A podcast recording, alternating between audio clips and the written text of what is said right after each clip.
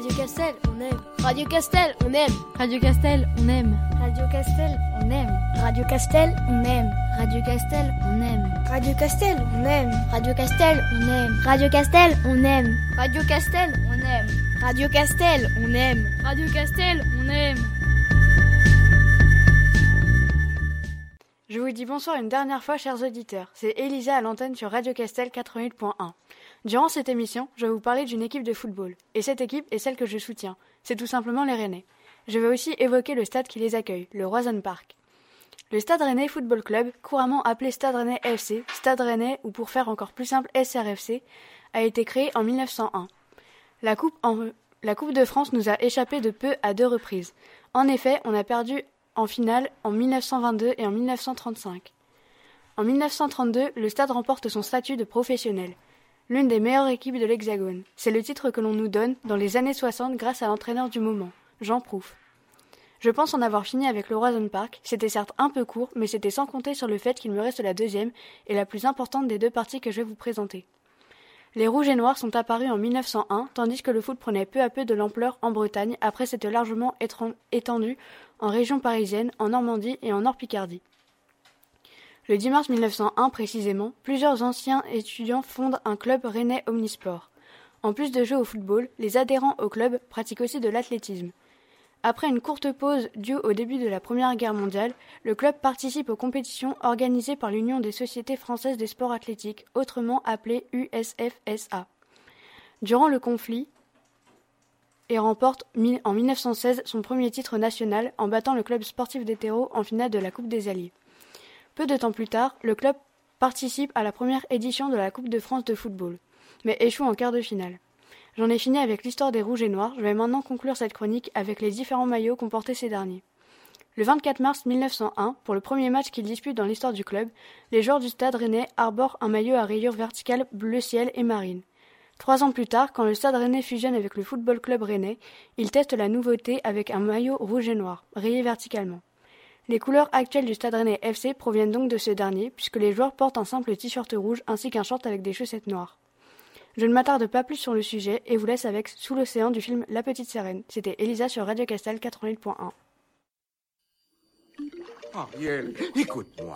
Le monde humain, c'est la pagaille. La vie sous la mer, c'est bien mieux que la vie qu'ils ont sous la terre.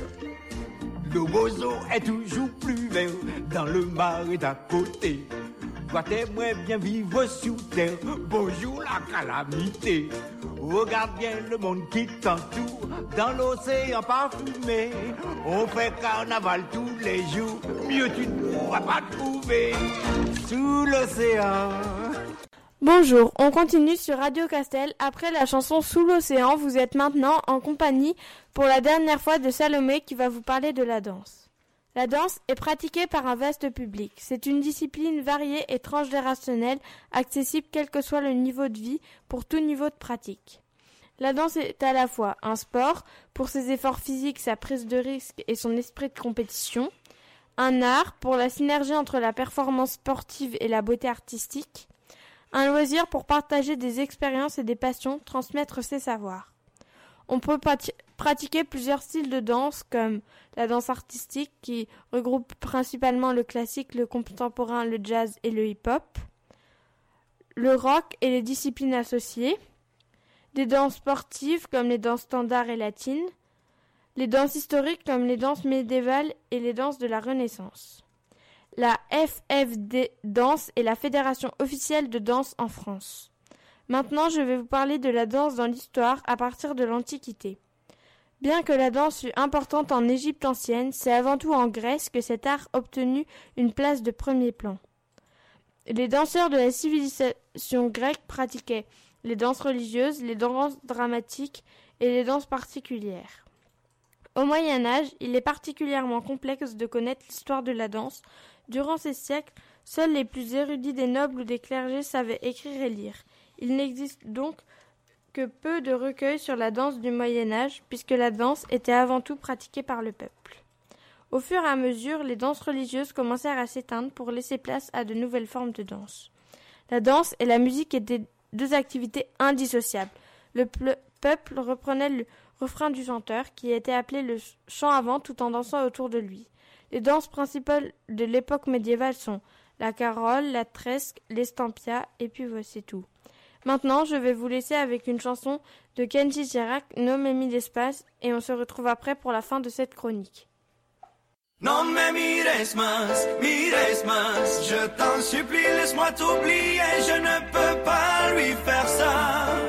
Ne joue pas avec le danger. Non mais mires mas, mires mas, je t'en supplie, laisse-moi t'oublier, je ne peux pas. On se retrouve maintenant pour la fin de cette chronique sur la danse. C'est c'est donc au XVIIIe siècle qu'une danse bien connue du danseur ou de la, danseuse professionnelle fit son apparition, le ballet.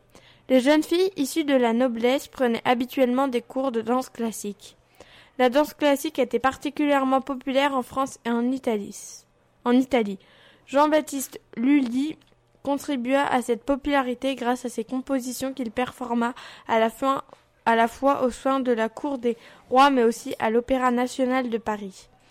C'est au XXe siècle que commence à apparaître la danse telle qu'on la pratique communément aujourd'hui.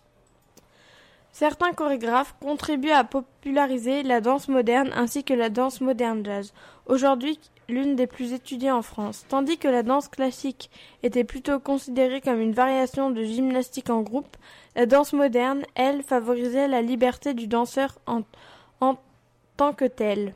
Depuis le XXe siècle, les écoles de danse enseignent des styles bien plus variés qu'autrefois.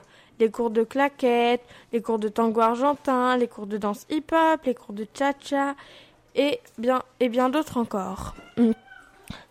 Les cours, euh, cette chronique est donc maintenant. Il y a un bug. Bon, j'espère que cette chronique vous aura plu. Je, le sujet me tenait à cœur car je pratique la danse depuis six ans et j'adore non, depuis trois ans et j'adore ça. Donc je vous souhaite une belle fin de soirée et vous laisse en compagnie de la chanson Roule de soprano.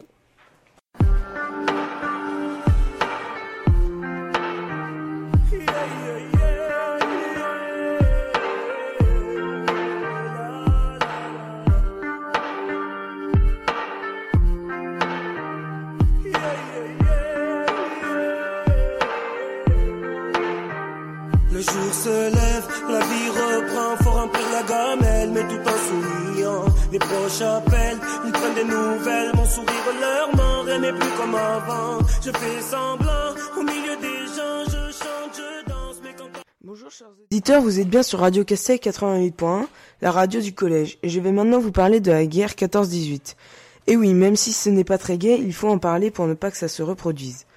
La guerre a démarré à cause de l'assassinat de l'archiduc François-Ferdinand d'Autriche et de sa femme par un Serbe lors d'une visite à Sarajevo le 28 juin 1914.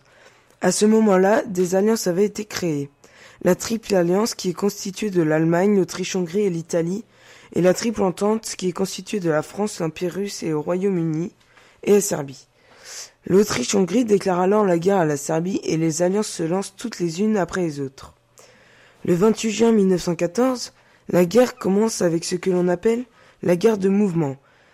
C'est la guerre où les armées se déplacent, c'est la phase offensive de la guerre. Puis, de 1915 à 1917, vient la guerre de tranchées ou la guerre de position. Les armées ne bougent plus, les soldats creusent des tranchées pour se protéger. Et en 1918, les armées reprennent la guerre de mouvement avec la venue des armées américaines du côté de la Triple Entente. Le 11 novembre 1918, c'est l'armistice. La, euh, la, triple, triple entente a gagné et l'Allemagne a perdu. Le 28 juin 1919, le traité de Versailles est signé. Il démilitarise totalement l'armée allemande et certains Allemands tels qu'Hitler pensent déjà à une revanche. Merci de m'avoir écouté, je vous laisse maintenant avec Aerosmith de Sweet Emotion.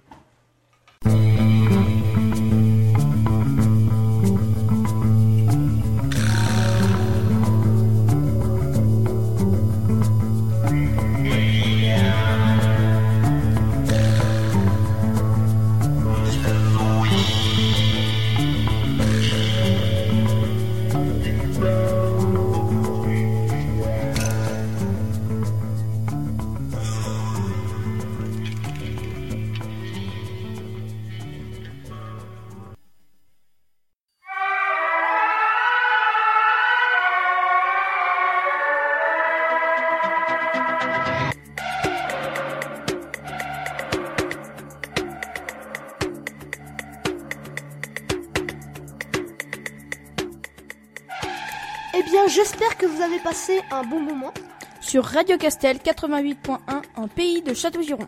C'est déjà fini, mais on se retrouve la semaine prochaine pour une nouvelle émission à partir de 17h.